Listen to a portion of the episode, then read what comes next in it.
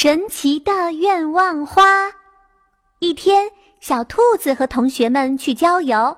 小兔子看见不远处的树底下有一个漂亮的蘑菇，它兴奋地跑过去，摘下了这个蘑菇。可是，等它回来的时候，同学们早走远了。就这样，小兔子迷路了。它坐在一棵大树旁，哭了起来。突然，小兔子看到树底下有一朵十分美丽的花，就摘下来戴在头上。那朵花神奇的发光了，散发出了五颜六色的光芒。突然之间，这朵花竟然说话了：“小兔子，我是传说中的愿望花，你有什么愿望需要我帮助你实现的吗？”小兔子听了，连忙说：“嗯，有啊有啊，我迷路了，请你把我送回家。”唰的一下，小兔子就回到了家。小兔子高兴极了，它终于回到了家，摸摸头上的愿望花，哇，还在！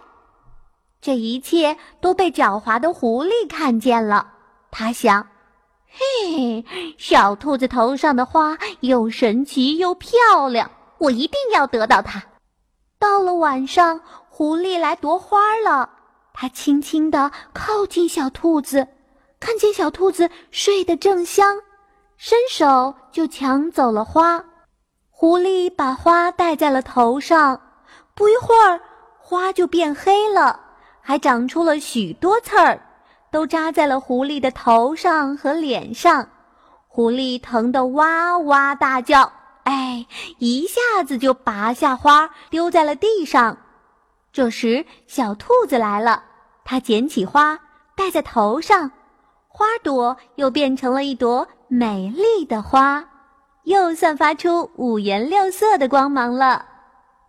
一个仙女出现了，说：“小兔子。”小狐狸，你们好，我是愿望花的使者。这愿望花戴在善良的人头上，会越变越美；邪恶的人戴上它，会变黑，长出刺。小狐狸听了，害羞的低下了头。经过了这次教训，小狐狸也变善良了。